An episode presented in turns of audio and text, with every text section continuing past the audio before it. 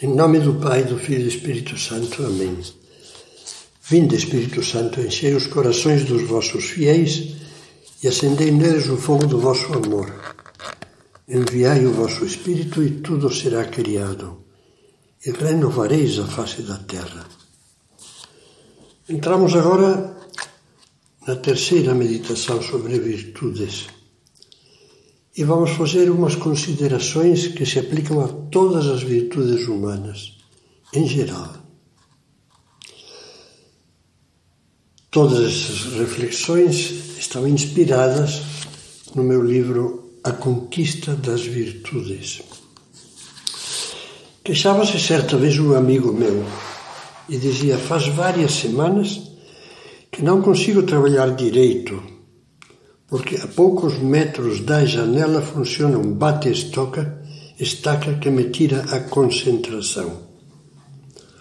Lembrei-me dessa conversa porque, inspirando-nos na comparação de Cristo, estamos comparando as virtudes a um material de construção, como vimos nas meditações anteriores.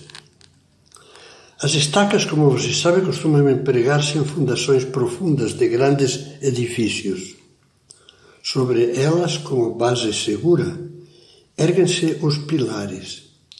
A estrutura toda assim se firma, garantindo a solidez da construção. Creio que podemos comparar as, as estacas às virtudes humanas, também chamadas como sabe, virtudes morais. Como indica seu nome, virtudes humanas, de homens e mulheres, que forjam o caráter e perfilam cada vez mais a personalidade.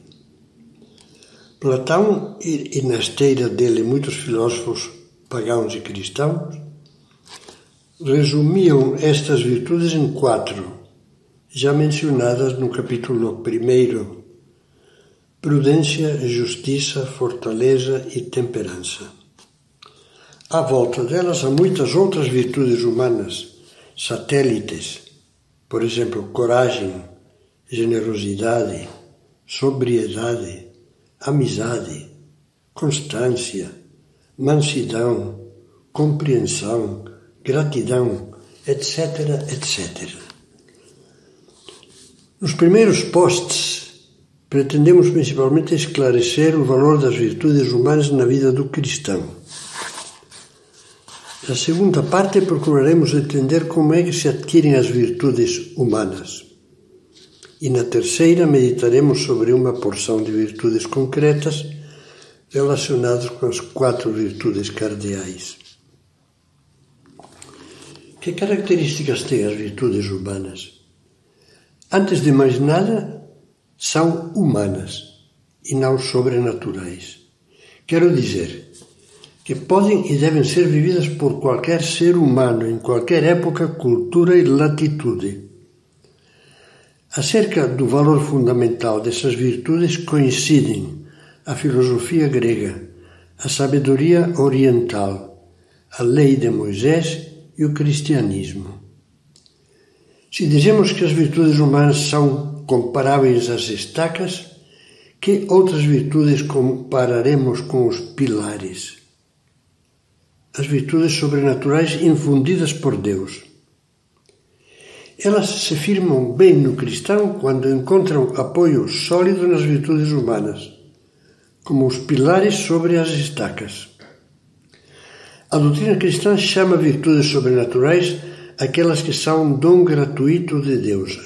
Em primeiro lugar, as virtudes teologais, fé, esperança e caridade, e também aquelas outras que, sendo em si mesmas humanas, estão vivificadas pela graça do Espírito Santo naquelas pessoas que vivem na graça de Deus. É um assunto de uma grande beleza, mas vamos deixá-lo para outros capítulos.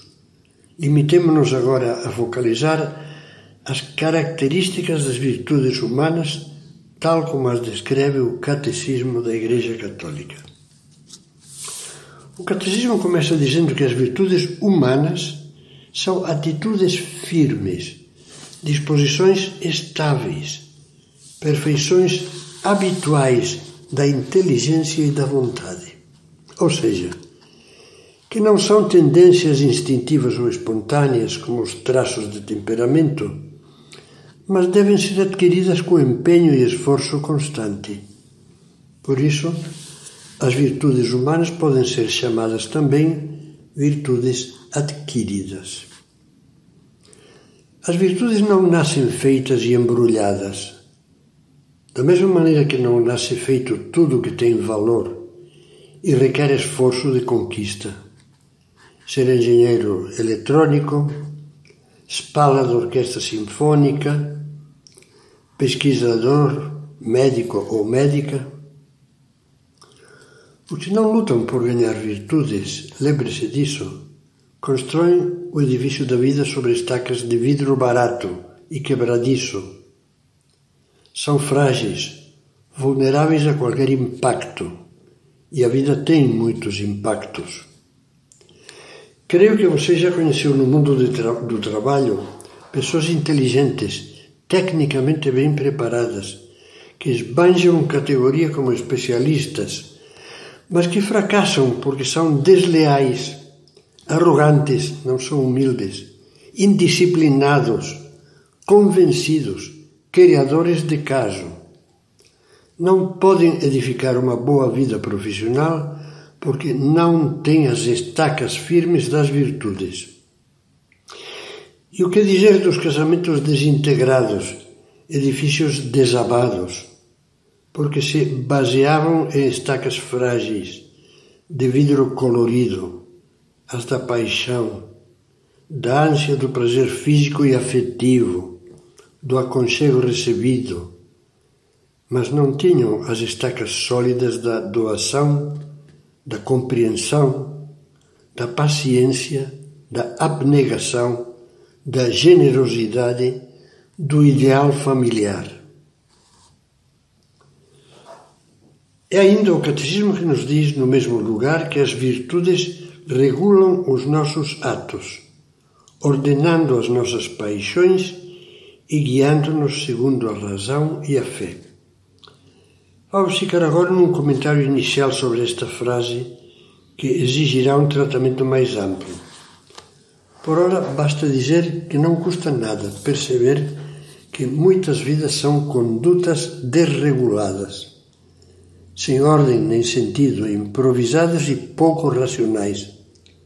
Parecem-se com um carro que perdeu o volante e os freios e se atira rua abaixo. Acabo de falar de condutas desreguladas. Isto propicia um esclarecimento útil. As virtudes, como já vimos, são elementos de construção de uma vida moralmente boa. Você sabe o que é a moral? A palavra moral procede da palavra latina mores, que significa costumes, comportamentos habituais, Portanto, a moral avalia os bons e maus comportamentos.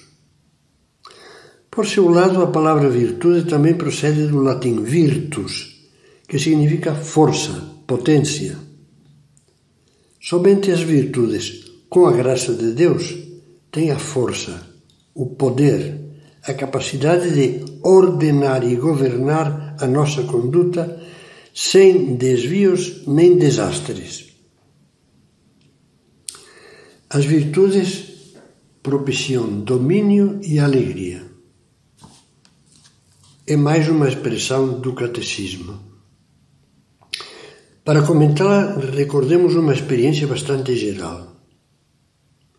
Há muitas coisas boas que desejaríamos fazer ou atingir e ficamos tristes porque não as conseguimos. Escaparam do nosso domínio foi uma frustração. Vejamos um par de exemplos.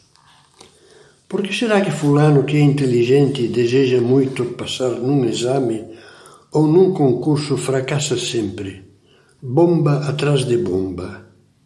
Pode ser que tenha limitações intelectuais ou problemas psíquicos, mas a maioria das vezes, isso que agora nos interessa, será por falta de constância de ordem no trabalho, de renúncia temporária a certos lazeres, de espírito de sacrifício, ou seja, por falta das virtudes necessárias.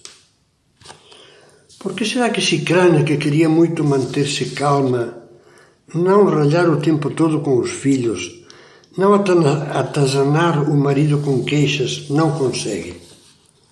Porque, além de pedir pouco auxílio a Deus, não se esforçou como devia para ganhar as virtudes necessárias: paciência, controle da língua, firmeza serena, tolerância, etc. Quem não luta, quem se contenta com a simples boa vontade e a improvisação, torna-se palha arrastada pelos ventos do desejo, do prazer, do capricho, do egoísmo ou das circunstâncias. É dominada, amarrada por eles e nunca alcança a alegria que almeja. Entende-se por isso que o catecismo afirme: pessoa virtuosa é aquela que livremente pratica o bem e que acrescente: as virtudes humanas forjam o caráter, forjam a personalidade de quem é livre e senhor de si mesmo. Percebe a importância das virtudes e a urgência de descobrir e adquirir as que nos faltam. Sobre, sobre isso falaremos nas seguintes meditações.